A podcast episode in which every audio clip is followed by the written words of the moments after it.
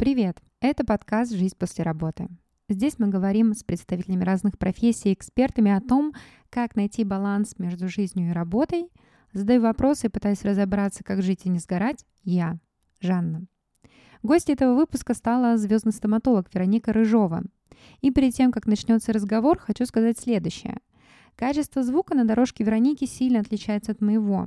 Дело в том, что мы записывались удаленно. Я в Питере, Вероника в Москве, в кабинете своей клиники.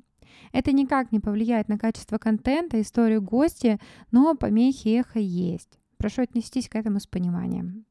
Впереди вас ждет чуть больше 30 минут о том, как Вероника пришла в профессию, что думает насчет роли врачей в России и как ведет свой блог в Инстаграм. Надеюсь на ваше понимание, что этот разговор будет вам полезен. Рекомендую дослушать до конца, там будет самый необычный совет. Лайки, отзывы, оценки, подписки приветствуются, но остаются по вашему желанию. Мы начинаем.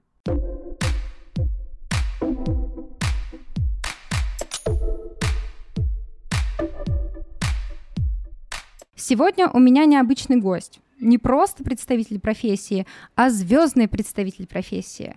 В гостях подкаста Вероника Рыжова, стоматолог, основатель и главный врач клиники Delphi Clinic. В ее стоматологическом кресле были Татьяна Мингалимова, нежный редактор, Айза Далматова, Анастасия Решетова и другие популярные люди. Здравствуйте, Вероника, спасибо, что вы пришли. Здравствуйте, спасибо, что пригласили. А, и сейчас а, в начале разговора я, наверное, попрошу отмотать немножечко время назад, вернуться в прошлое и рассказать, почему вы вообще стали стоматологом, почему это профессия. Ну, это достаточно странная история, потому что, учитывая, что у меня мама врач, можно было бы подумать, что сразу решили, что будет династия врачей.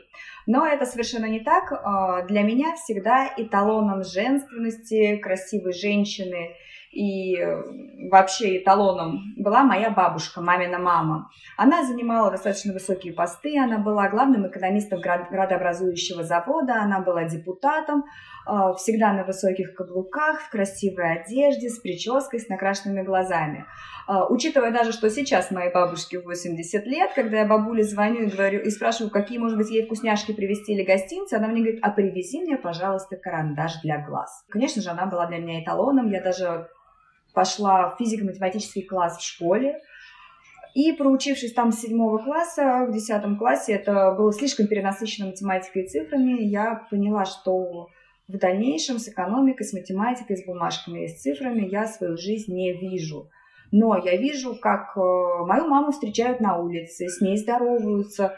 Э, встречая в магазине мою маму, многие женщины говорили, что спасибо, вы мне помогли, потому что у меня мама врач-акушер-гинеколог, то есть э, она за свою жизнь, скажем так, дала первая увидела жизнь множества там детишек, да, больше тысячи женщин родили детишек, да, некоторым она даже спасала жизни, поэтому для меня э, в какой-то переломный момент и в какой-то мой переходный возраст стала все-таки примером и эталоном мама. И, соответственно, ее благородная профессия, потому что я поняла, насколько она все-таки нужна людям. И я пришла к маме и сказала, мамуль, не хочу больше заниматься математикой и цифрами, все-таки как бы ты была права, что нужно заниматься, такой благо... Э, заниматься благородным делом и, соответственно, получить э, такую профессию, как врач. Потому что экономистов э, в середине 2000-х, да, в середине нулевых было очень много, ровно как и юристов, а врачей, ну, их никогда много не бывает. Все люди нуждаются в помощи. И бабушка тоже настаивала на том, чтобы я, как и мама, стала врачом, потому что именно идея, чтобы у нее в семье ее дочка была вначале врачом, потом она меня пыталась направить. И я все-таки согласилась, перевелась э, в обычную школу и стала усиленно изучать химию и биологию, готовиться к поступлению в медицинский университет. А, почему именно стоматология? Хотела я стать либо хирургом, либо патологоанатомом, но тут тоже повлияла на мой выбор мама. А, потому что она категорически была против судмедэкспертизы и патологической анатомии, потому что все-таки это не женское дело в трупах копаться.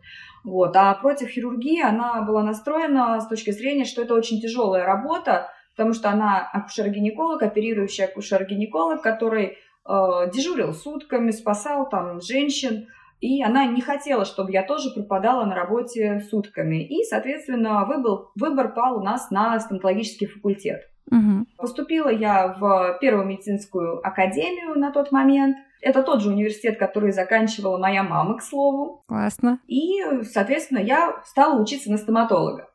И в один прекрасный момент на четвертом курсе института я попадаю в клинику челюстно-лицевой хирургии.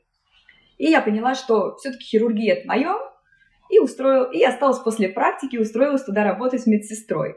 Прихожу к маме и сообщаю, мама, я приняла для себя решение. Я буду не просто стоматологом, а еще и челюстно-лицевым хирургом. Вот сейчас я устроилась сюда на работу, у меня сутки тогда-то, сутки тогда, сутки тогда мама, о нет, хирургии, и как давай плакать, потому что она как раз пыталась меня от этого уберечь. Но, как говорится, от судьбы не уйдешь, поэтому я, закончив э, институт специальности стоматология, закончила интернатуру по специальности стоматологии общей практики, после этого пошла в ординатуру свою любимую челюстно-лицевую хирургию, э, где задержалась до середины 2016 года, параллельно работая врачом-стоматологом в частных клиниках. А, соответственно, по стоматологии я также подтвердила сертификаты по разным направлениям, то есть по терапевтической стоматологии, по ортопедии, по хирургической стоматологии. И, соответственно, у меня теперь не только стоматолог специальность, но и челюстно-лицевой хирург. Это как бы более такое серьезное, скажем так, направление. И а, немножечко а, связанная и с общей хирургией, в которую я хотела поступать, и стоматологии, которая грезила моя мама, чтобы уберечь меня от этой хирургии. У меня вот э, такой вопрос. У меня просто мама э, стоматолог, поэтому я понимаю вообще, э, о чем вы говорите. Но такой момент. А почему вы пошли в частную клинику, а не, например, там, не знаю, в государственную, чтобы э, нести добро э, во имя добра, не знаю, ну вот почему частная? Добро во имя добра это хорошо, и добро во имя добра Э, было, когда я работала в ЧЛХ, сидя в приемном отделении по скорой помощи и э, принимала пациентов с травмами, с воспалениями. Но, опять же, хотелось кушать, хотелось одеваться, и поэтому приходилось работать еще и в частных клиниках. Потому что мы понимаем, что на государственных постах у нас не такие высокие зарплаты, это раз. Э, но еще более отталкивающим моментом для меня было то, что я хочу такое оборудование, которое очень дорого стоит, а там работаете тем, что у вас будет.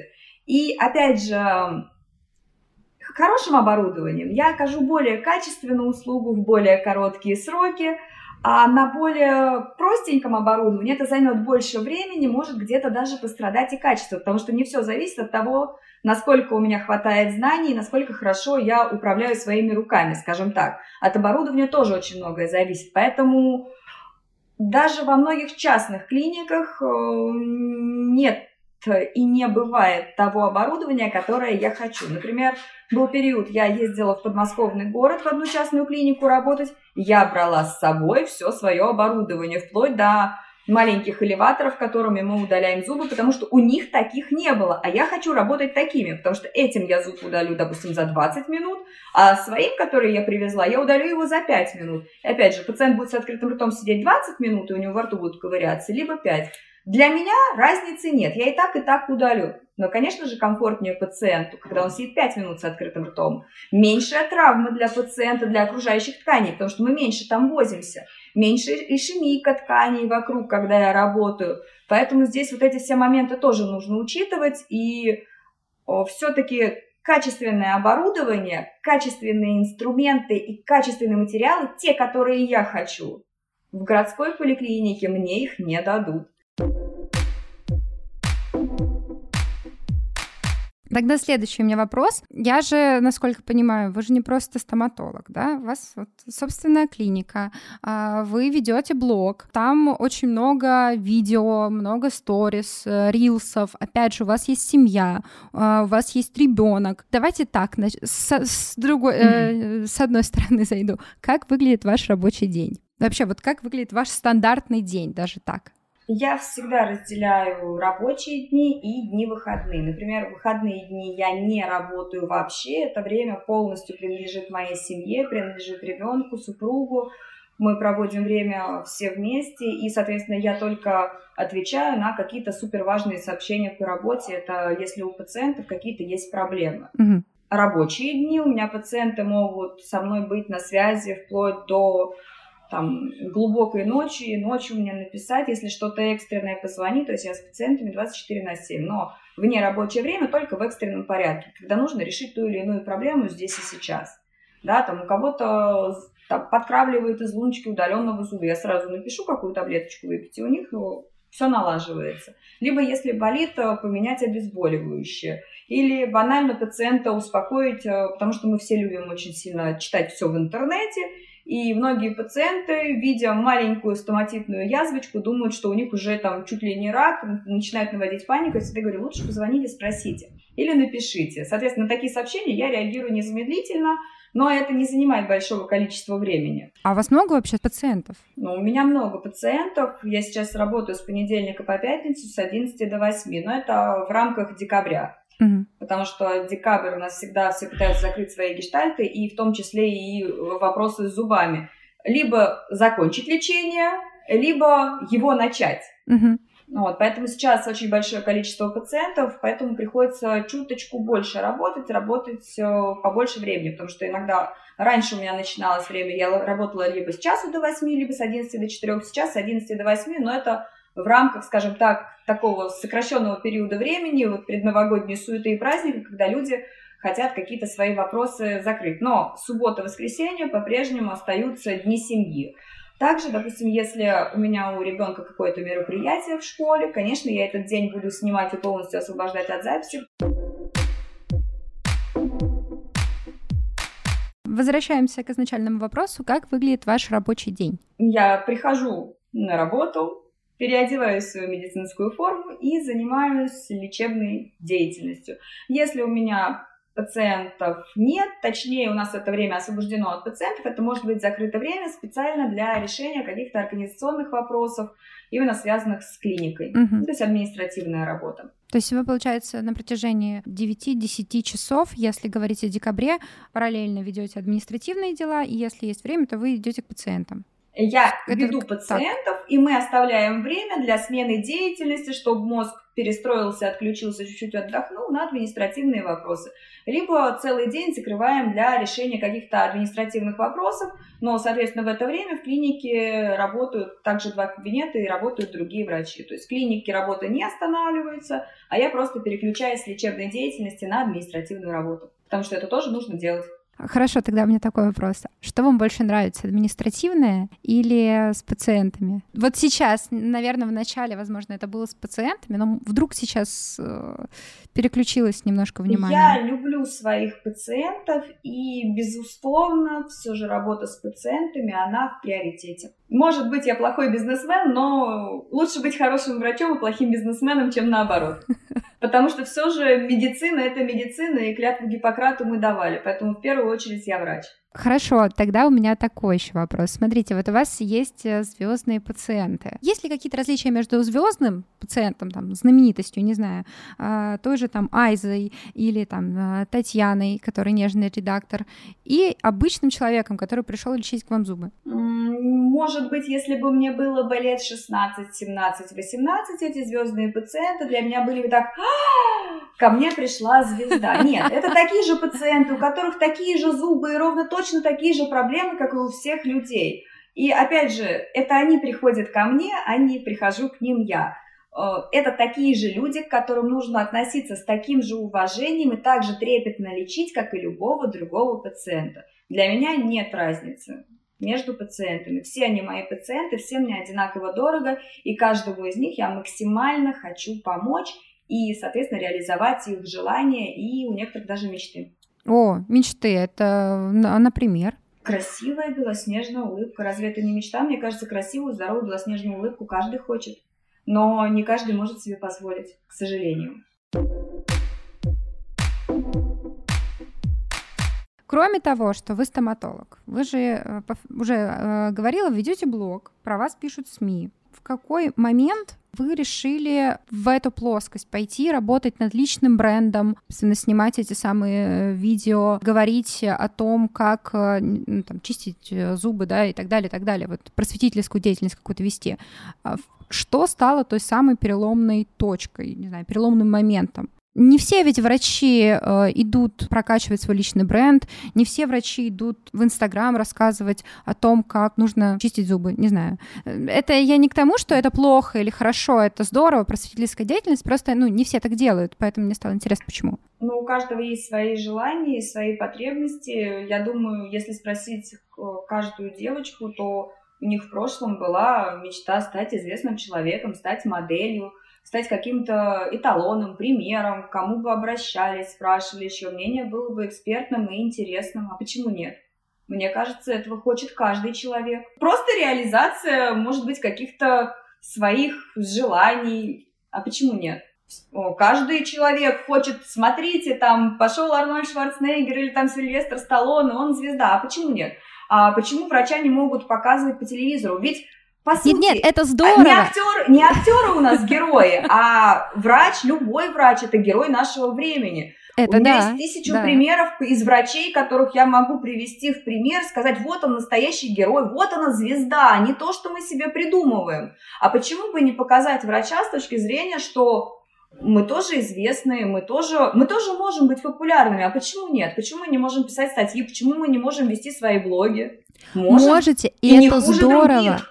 И не хуже это других. факт.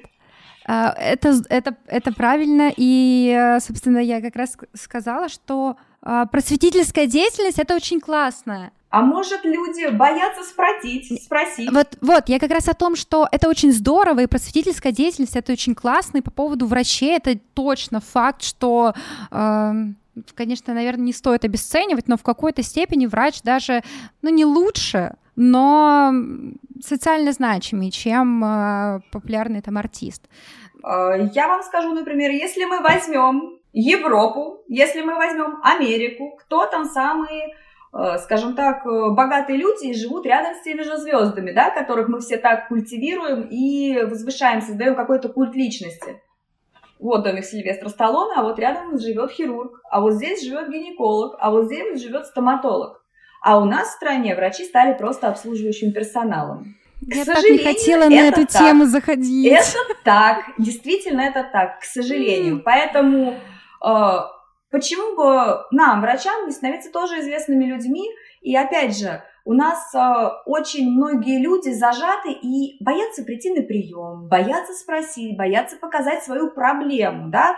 Э, проблема вот это вот, э, не знаю, может быть, это какое-то воспитание в какой-то момент, то, что детей многие, вот ты не прав, неправильно, не надо, вот ограничивают детей, ругают, ущемляют там, и это сказывается на будущем, и люди боятся просто говорить о своих проблемах, боятся казаться проблемными, а когда они видят, э, что рассказывают, что у людей тоже есть такие проблемы, что эти проблемы решаемые, и эта проблема, по сути, не проблема, а можно прийти ее там за один-два визита исправить.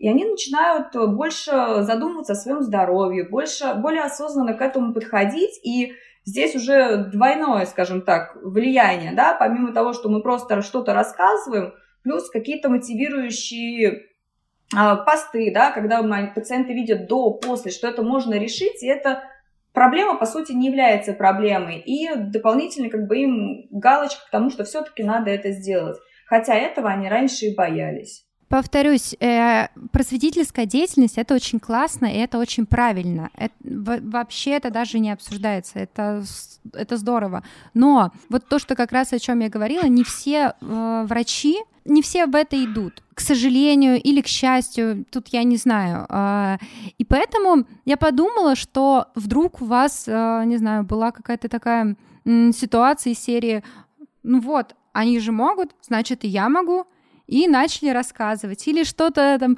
в один прекрасный день проснулись и решили, так, но у меня же есть телефон, утрирую сейчас, утрирую очень сильно, но, к примеру, у меня есть телефон, и я могу всем сказать, как надо делать. И все, и начали. То есть я как-то вот Я думаю, это. это в какой-то мере реализация, скажем так, детских мечт, из разряда стать моделью, там, не знаю, актрисой, звездой. Э, такой, такой момент, может быть, и имеет место быть. Именно поэтому в свое время там был опыт и погулять по подиуму, э, Ого. смотришь на блогеры, смотришь на блогеров, они все такие замечательные, красивые, их там все любят, все им пишут комментарии, они потрясающие. А почему бы и нет? Я же тоже могу. Это точно. А, смотришь на актеров, ведущих, они известны, а почему бы и нет? Ну, поэтому есть и диплом тележурналиста, поэтому стараюсь максимально правильно говорить, ставить свою речь. Это тоже работа над собой. Может быть, это и в какой-то момент э, избавиться от каких-то своих комплексов и зажатости. Опять же, не каждый может говорить на камеру, когда тебя снимают, не каждый может э, регулярно проводить какие-то фотосессии, фотографироваться. Это тоже работа над собой. Это все в купе. Это и самореализация, и реализация каких-то детских желаний, доказать самой себе, что я могу. Не, ну вы определенно точно доказали. А, а если это еще и приносит пользу, то это вообще все молодцы. Комбо. Комбо, да. Да, но вот это все занимает очень много времени. Я знаю точно, что написать один пост, э, выделить время на фотосессию, снять видео, э, это все очень много времени. То есть это не делается вот так вот, это не, не так уж и легко. Где вы находите время? У меня есть, безусловно, команда, с которой мы работаем, с которой мы сработались. Они помогают все это делать, и поэтому уже знают, с какой стороны нужно снять, как поставить нам свет, как, в какое время нам это нужно снять, чтобы это нам записать все с первого дубля, и это не заняло массу времени. А на начальном этапе у вас сразу была команда? Нет. Ну, а постепенно, постепенно, но Тогда и пациентов было меньше, когда начинали, понимаете? Потихонечку, Логично. потихонечку идет развитие, мы развиваемся. Поначалу все больше делали меньшим составом, соответственно, это тратилось больше времени, но было и больше свободного времени. А сейчас постепенно меньше свободного времени, но уже срабатываемся со всей командой. Мне и мои врачи помогают, они тоже участвуют и в постах, и в сторис, и пациенты тоже помогают. Им это всем интересно, нравится, и, соответственно, когда командная работа идет, это все делается значительно быстрее. А не было никогда такой ситуации, что, не знаю, пациент сначала сказал, да, давайте там без проблем снимем мои зубы, ну, то есть согласился на съемку, а потом в какой-то момент резко сказал, нет, не надо, не выкладывайте ни за что. Нет, такой ситуации не было ни разу. Я даже иногда удивляюсь, когда пациенты, видя свои зубы в посте или сторис, особенно в постах, да, э, пишут, ой, мои зубы такие замечательные, спасибо вам большое. Обычно люди пытаются э, скрывать свои проблемы, и для меня, например, вот это вот является таким откровением. Мы же фотографии ста- ставим без лиц, и тут человек такой, хоп, о, мои зубы, спасибо вам большое, я очень довольна. Я так думаю, ну, стараемся все-таки как-то конфиденциальность соблюдать, а тут человек такой, опачки, вот он я, мои зубы, смотрите все. Для меня эти моменты бывают удивительными, но, безусловно, это приятно, потому что человек действительно оценил, что э, ему помогли и реализовали его желание, соответственно, он не стесняется об этом говорить. Вот это для меня прям вот очень большой мотиватор, прям вот очень приятно. Ну, это да, это очень здорово, потому что... Хотя я не представляю, что я бы пришла под, по... Э, под постом и написала, что «О, мои зубы». Ну, блин, это очень круто, конечно. Это... Причем вот да. последний пример, там девочка написала даже дважды подряд. Ничего прям, себе. Прям это было, да, для меня это тоже было вау. Я прям растаяла, я почти что прослезилась. Но учитывая мою, скажем так, деформацию из-за работы, да, э, до слез меня довести очень сложно, но это было прям достаточно эмоционально для меня, и это прям такой заряд позитивной энергии был, когда я прочитала, она пишет один комментарий, потом проходит где-то полчаса, она пишет второй раз, я прям... Классно. Прям, ух, это была победа, что человек так пишет. Сколько вы самое максимально общались с пациентом перед тем, как он сел, э, собственно, в кресло? Успокаивали, говорили с ним? Может, не знаю, час, два? У меня консультация, консультация в среднем, когда мы знакомимся с пациентом и ждем, пока составим план лечения, занимает в среднем час.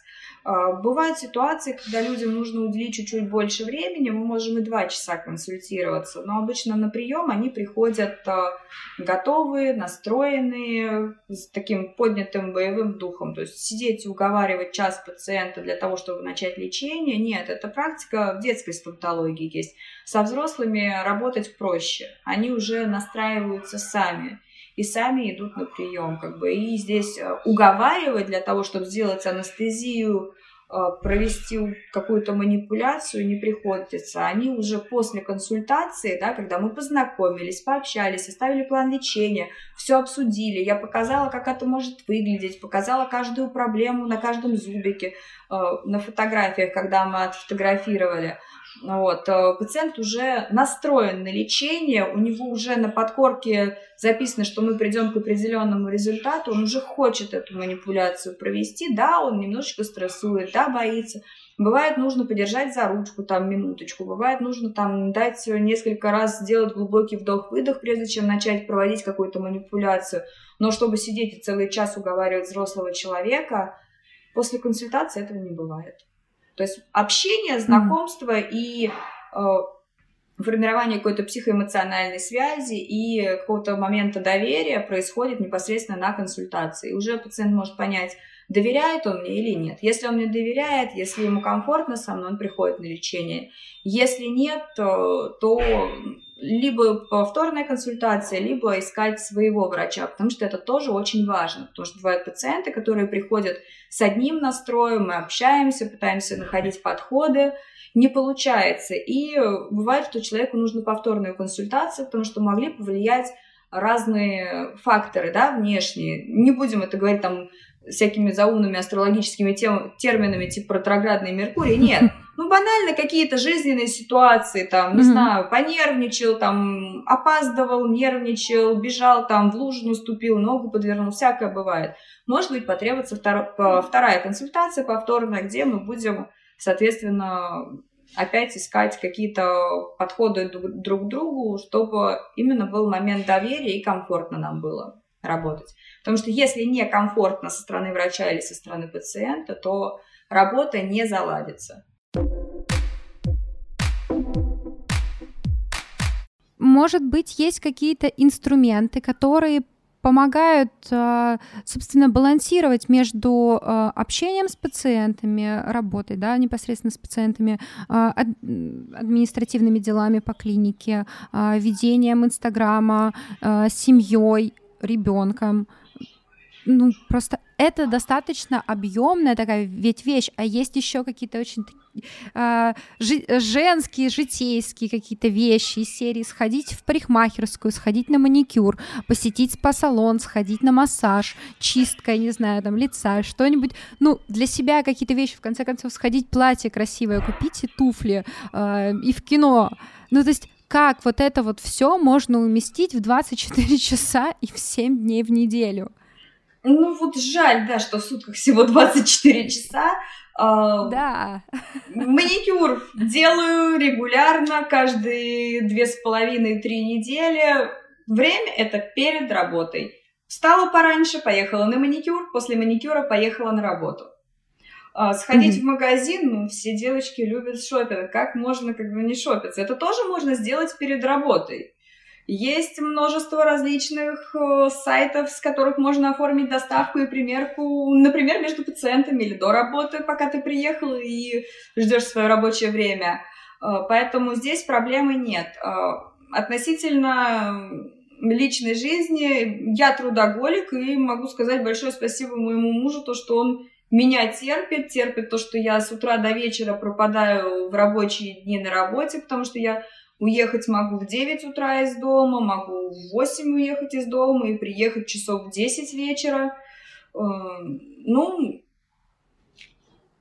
раз он Раз... меня любит, значит, он будет это принимать, потому что принял он меня, когда я так работала, да, у меня вначале появилась работа, потом появился он, поэтому и принял он меня такой, какая я есть, ему спасибо большое за это, но Опять же, суббота и воскресенье мы проводим время всей семьей, поэтому здесь э, вопрос как бы с меня снят вечером, я дома, я не хожу тут куда-то по клубам с подругами, да, я с ним рядышком дома готовлю ужин, мы там сидим, общаемся, смотрим вместе фильмы, в выходные мы э, либо где-то за городом, либо куда-то ездим. С детьми проводим время, сходим в кино, встречаемся с друзьями, в этом нет никакой проблемы, потому что э, мы все понимаем, что сейчас жизнь непростая, хочется ездить на хорошей машине, хочется жить в хорошей квартире, в хорошем доме, и если не работать ни ему, ни мне, то у нас ничего этого не получится. Опять же, моменты отпуска тоже никто не отменял. То есть мы уезжаем в отпуск, и, соответственно, во время отпуска тоже работа только по экстренным вопросам. Причем мы, допустим, летом уезжали э, в глубинку России, на Урал, где у нас даже не ловил телефон. То есть нам, чтобы позвонить или чтобы пришли сообщения, нам нужно было ехать порядка 10 километров до соседней деревни. И причем детям там очень понравилось, и все было замечательно. Хотя там было такое, что нам сообщение или WhatsApp просто ветром, как будто вот ветерочек подул, и связь туда забежала, пришло тысяча сообщений, и потом связи опять нет, в том числе для, даже для того, чтобы позвонить. Слушайте, ну вот э, вы сейчас говорите, и вроде бы как это действительно все непросто. Ну, э, точнее, наоборот, все это очень просто, вроде бы как. Но э, я сама трудоголик. И вот э, фраза про то, что вот муж э, выбрал, это мне очень близко, потому что я так со своим женихом также. Ну, ты знал, на что подписывался, так что извините. Вот, но а, если даже говорить об, об административных каких-то вещах, очень многие бизнесмены, они даже если уезжают э, в отпуск, они все равно остаются на связи, потому что а вдруг что? А вдруг там, не знаю, какая-нибудь проверка, не проверка, какие-нибудь очень срочные там нужные документы и так далее. Э, то есть и они все равно остаются на связи, им очень тяжело эм, не знаю, отдохнуть, не от... да, наверное, тяжело отдохнуть. Вот у вас как с этим? Ну, у меня хорошая команда, которая большую часть вопросов они могут закрывать сами, но если что-то происходит экстренное или экстраординарное, они всегда меня найдут хоть из-под земли. Но в деревне бы не нашли, там в глубинке бы не нашли. Могли бы позвонить родственникам, тем же родителям, и они бы вот в соседнюю вот эту деревню бы дозвонились другим родственникам, они бы приехали и выдернули бы. То есть в этом проблемы нет. У меня была ситуация, когда я устала, у меня был выходной, и так получилось, что у меня разрядился телефон. Так у меня с работы позвонили моей подруге, моя подруга позвонила папе, папа приехал, меня разбудил, чтобы я перезвонила срочно, потому что надо было. Ничего Поэтому себе. при желании, если слаженная работа, они нас найдут хоть из-под земли. Переходим к рубрике. У меня есть рубрика, называется она «Советы, которые вы не спрашивали». Вы, как человек, который совмещает э, все и вмещает невместимое всего в 24 часа, Поделитесь советами, возможно, 5, можно меньше, можно больше. А, советы, которые помогают найти как раз-таки тот самый баланс между жизнью и работой. Не знаю, мне кажется, я буду неправильным советчиком, потому что во многих ситуациях я отдавала всегда плюс работе, нежели чем каким-то своим личным интересам и какой-то личной жизни. А, много работаю, были периоды, когда я работала и 7 дней в неделю, и суточные дежурства были, поэтому, ну, не знаю, если хотите чего-то достичь, больше работайте, меньше спите. Как вариант, пока молодые, у нас э, ресурсы большие, поэтому можно меньше спать и больше работать, тогда будет все получаться. А, как говорит моя бабушка, на том, спе... на том свете отоспитесь. И... Идеальный совет для подкаста где... Ну а, а что еще делать? Сколько всего 24 часа? Ну а где еще взять время? Либо не есть, либо не спать, либо, не знаю, что... невозможно. Что-то должно какое-то развитие, где ты тратишь больше времени, должно ущемлять другое какое-то действие, потому что ну, по-другому не получится никак. Опять же, ставить цель и идти к ней. Но главное, чтобы всегда цель оправдывала средства и не вредила окружающим. Опять же, можно меньше спать и при этом ходить как зомби и некачественно делать работу свою. Так нельзя. А вот если ты остаешься все равно в ресурсе, а почему бы и нет? Работайте, работайте и работайте. Но Конечно. Спасибо большое. Это самый необычный совет. Но это полностью описывает мою жизнь, как минимум. Ну, поддерживаю. Спасибо, ну, мы на этом заканчиваем. Пожалуйста. Подписывайтесь, ставьте лайки, оставляйте ваши отзывы. Спасибо большое, что выделили время. Да, работа — это идеальная точка, на самом деле, идеальная прям. Меньше спите, больше работаете. Да, так оно но и происходит. Заканчивать, но поздно заканчивать, в этом тоже есть свои плюсы. Например, пробки закончатся. То есть во но... всем надо видеть положительные стороны. Слушайте, а вы хотя бы 8 часов в сутки спите? В ну, выходные. вот так вот. Ну, выходные 8-10, будни около 6. Этого вполне хватает. Я просто меньше восьми не могу, и поэтому я спрашиваю, потому что... Ну, у каждого свой образ жизни, да, и каждый да, да, да. по-разному двигается, у да. каждого свои ритмы. Потому что если я раньше могла заступить на суточное дежурство, да, я могла в 8 утра прийти на работу, в 4 закончить смену, заступить на суточное дежурство, в 8 закончить суточное дежурство, заступить на смену до 4, потом до 10 поехать работать в частной клинике, потом только ехать домой спать. Но в эти моменты я могла, пока поднимаюсь с первого на восьмой этаж, поспать, пока дают наркоз пациенту, поспать, э, пока у меня нет пациентов между пациентами за столом, поспать. То есть это, ну, организм адаптируется. Ох, это ж такая жесть. Ну, ну это ж такая вот жесть. Это то, от чего предостерегала меня мама. Потому что она не хотела этого, но я как бы на восемь с половиной лет своей жизни э, такое удовольствие тоже получила. Спасибо вам большое еще раз. Пожалуйста. Мы, собственно, закончили.